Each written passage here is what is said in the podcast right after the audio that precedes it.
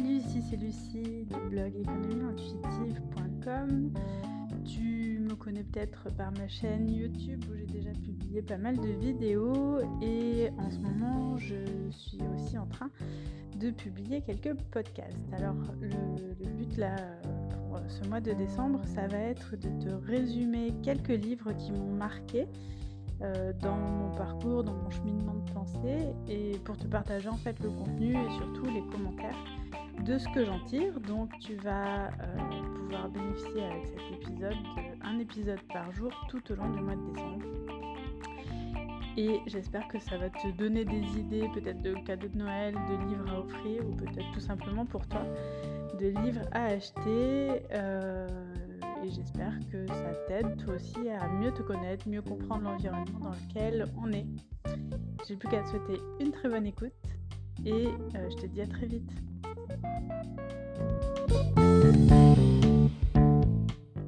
Coucou toi, aujourd'hui je vais te parler de Harry Potter. Ça faisait euh, très longtemps que je voulais t'en parler, j'attendais le bon moment. Mais je pense que je devais être moi-même prête à pouvoir t'en parler et à faire un certain deuil avant de te parler de ça. Donc Harry Potter, c'est un livre qui a clairement changé ma vie. Euh, il doit faire partie peut-être des quatre livres ou séries euh, qui ont construit ma vision des choses quand j'étais euh, encore collégienne. Pour la petite anecdote, donc, moi j'avais des problèmes de vue quand j'étais au primaire, donc j'ai mis très longtemps à apprendre à lire. Et Harry Potter en sixième a été le premier livre que j'ai lu toute seule. Euh, voilà, et donc quand j'étais en sixième, Harry Potter était à l'école des sorciers, donc c'était le premier tome. Et le 2 est sorti quand j'étais en cinquième, le 3 est sorti quand j'étais en quatrième, le 4 est sorti quand j'étais en troisième, etc. Donc en fait j'ai vraiment l'âge d'Harry Potter si on peut dire.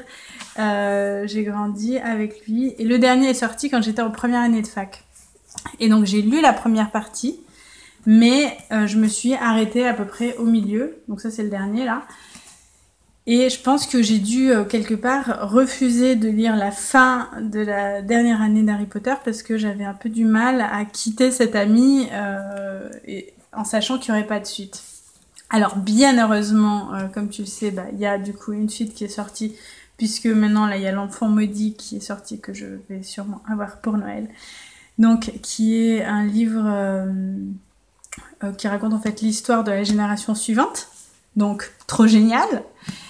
Et euh, il y a aussi le film que je n'ai pas encore vu qui est le film des animaux fantastiques, je crois. Dis-moi si tu as vu le film, j'ai vraiment envie d'aller le voir, donc ça a l'air vraiment super. Donc du coup, sachant qu'il y a une suite, sachant que j'ai encore un, endroit dans lequel je vais pouvoir me projeter pour rester dans cet univers, j'ai pris le courage à deux mains, dix ans plus tard, de lire la fin du set. Voilà. Donc je l'ai dévoré comme d'habitude. En deux jours, je me suis avalé ce machin là. Euh, je me suis fait quelques nuits blanches, comme les vacances de Noël peuvent nous le permettre. Ça fait du bien. Je pense qu'Harry Potter est un chef-d'œuvre tout simplement parce que déjà je sais que son auteur, J.K. Rowling, elle a eu des difficultés dans sa vie et elle a pris le courage d'écrire ce livre euh, seulement au moment où elle n'avait plus rien à perdre. Je pense que euh, J.K. Rowling, comme beaucoup d'artistes, elle a vraiment reçu l'inspiration. C'est-à-dire c'est pas elle qui a fait le travail, elle a juste fait le travail d'écrire ce que, ce qui, les informations qui se téléchargeaient. Et donc c'est pour ça que je considère que ce livre est une œuvre d'art parce que il se passe plein de choses dans le livre qui s'avèrent vraies sous d'autres vérités, sous d'autres réalités. On trouve dans le livre, comme on trouve dans plein d'autres livres, comme par exemple la Bible, des réponses aux questions de notre vie au quotidien en ce moment. Euh, il y a un moment donné, là, Harry avait besoin d'aide et ses copains communiquent à travers des fausses pièces d'or. Ils s'envoient des messages d'un endroit à l'autre, ce qui ressemble, à mon avis, un petit peu à du WhatsApp actuel. Sauf que euh, il y a 10 ans, WhatsApp n'existait pas et les smartphones n'étaient pas encore aussi diffusés. On n'avait même pas le Wi-Fi dans nos maisons. Donc je sais pas si tu arrives un petit peu à te rendre compte de dans quelle dimension ça avait été écrit. Il y a aussi d'autres éléments un petit peu comme bon bah tout ce climat euh, très très dur, très tendu, politique, euh, et dangereux dans lequel évoluent les personnages, hein, tout, tout, le ministère de la magie qui se retrouve un petit peu du côté des forces obscures sans vraiment le montrer, soi-disant pour protéger la population. C'est des choses qu'on a déjà vues qui nous disent quelque chose, bien entendu.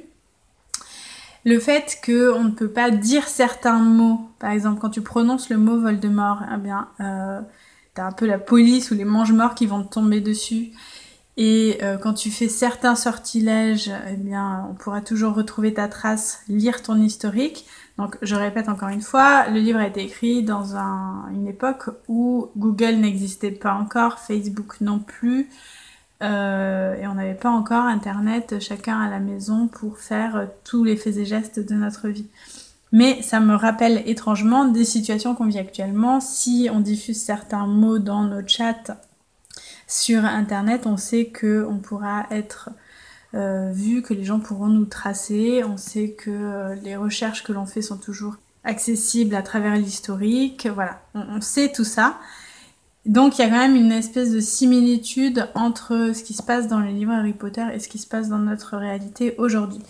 Pour moi, le livre Harry Potter, c'est une vraie révélation d'abord sur le fait que chacun peut avoir de la magie en soi, chacun euh, a éventuellement le potentiel d'être un sorcier.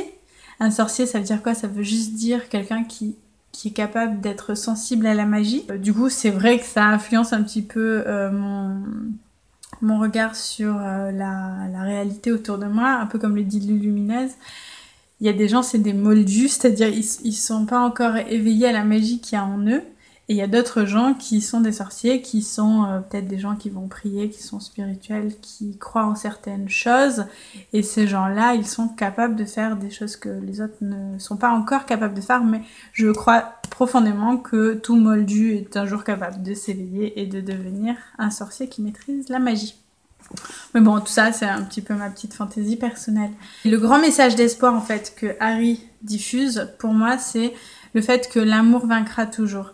C'est-à-dire que même face à Voldemort, qui est le plus grand sorcier de tous les temps, euh, même face à Rogue, qui est soi-disant le méchant, euh, qui est là pour, euh, pour mettre des bâtons dans les roues de Harry Potter, eh bien, Harry et ses copains, une petite bande d'adolescents, sont capables de vaincre par rapport à ces grands méchants, de vaincre euh, par rapport même euh, à un gouvernement euh, limite d'extrême droite, si on a envie de politiser un peu l'histoire Harry Potter, parce que l'amour est là. Et du coup, l'amour vaincra toujours. Les baguettes magiques, entre une baguette magique méchante et la baguette magique d'Harry Potter, c'est toujours celle de l'amour qui, qui arrive à vaincre. Euh, la protection de la maman d'Harry Potter, c'est une protection d'amour qui est beaucoup plus puissante que toute autre magie. Et donc ça, pour moi, c'est vraiment une grande leçon de vie. Et c'est aussi une grande leçon d'espoir parce qu'on est plein, quand même, autour de nous à croire en l'amour, croire que c'est une belle énergie. Il y a plein de petits cœurs sur ma couette. Et, euh, et du coup, ça redonne vraiment espoir, même quand tout semble euh, aller mal. On voit bien dans Harry Potter qu'il y a toujours moyen de garder espoir. Et le fait d'avoir confiance, de garder espoir et de faire les choses dans l'amour, c'est vraiment ça qui donne toute la puissance des actes et qui permet aux gens qui euh, pourraient sembler assez faibles de finalement vaincre. S'il y a un message que je veux te donner aujourd'hui, c'est tu peux lire Harry Potter. Alors, c'est des gros pavés comme ça, il y en a 7, maintenant 8. Euh, tu peux lire Harry Potter pour te redonner du courage. Je préfère largement les livres que les films, mais je pense que tu les as déjà vus, donc euh, voilà. Et le message que j'ai envie de te donner, c'est de garder du courage, de garder l'espoir euh, et de savoir pourquoi tu te bats. Si tu te bats pour l'amour, eh ben ça va décupler ta force, même si il semblerait que les gens en face de toi sont beaucoup plus forts que toi, mais en fait, ce n'est pas vrai. Donc c'était une petite vidéo d'encouragement et de courage. Et euh, je voudrais remercier tous les artistes qui prennent le courage eux-mêmes d'écrire des livres fantastiques qui nous font voyager, qui nous transmettent des enseignements et qui nous donnent du courage et de l'espoir. Merci beaucoup, ciao ciao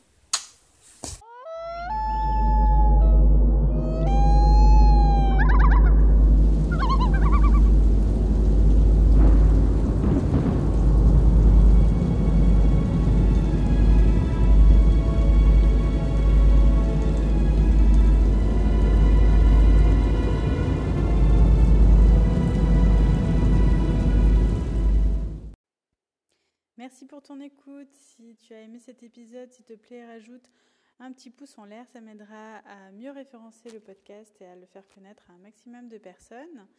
Et si tu as des questions, n'hésite pas à les poser en commentaire.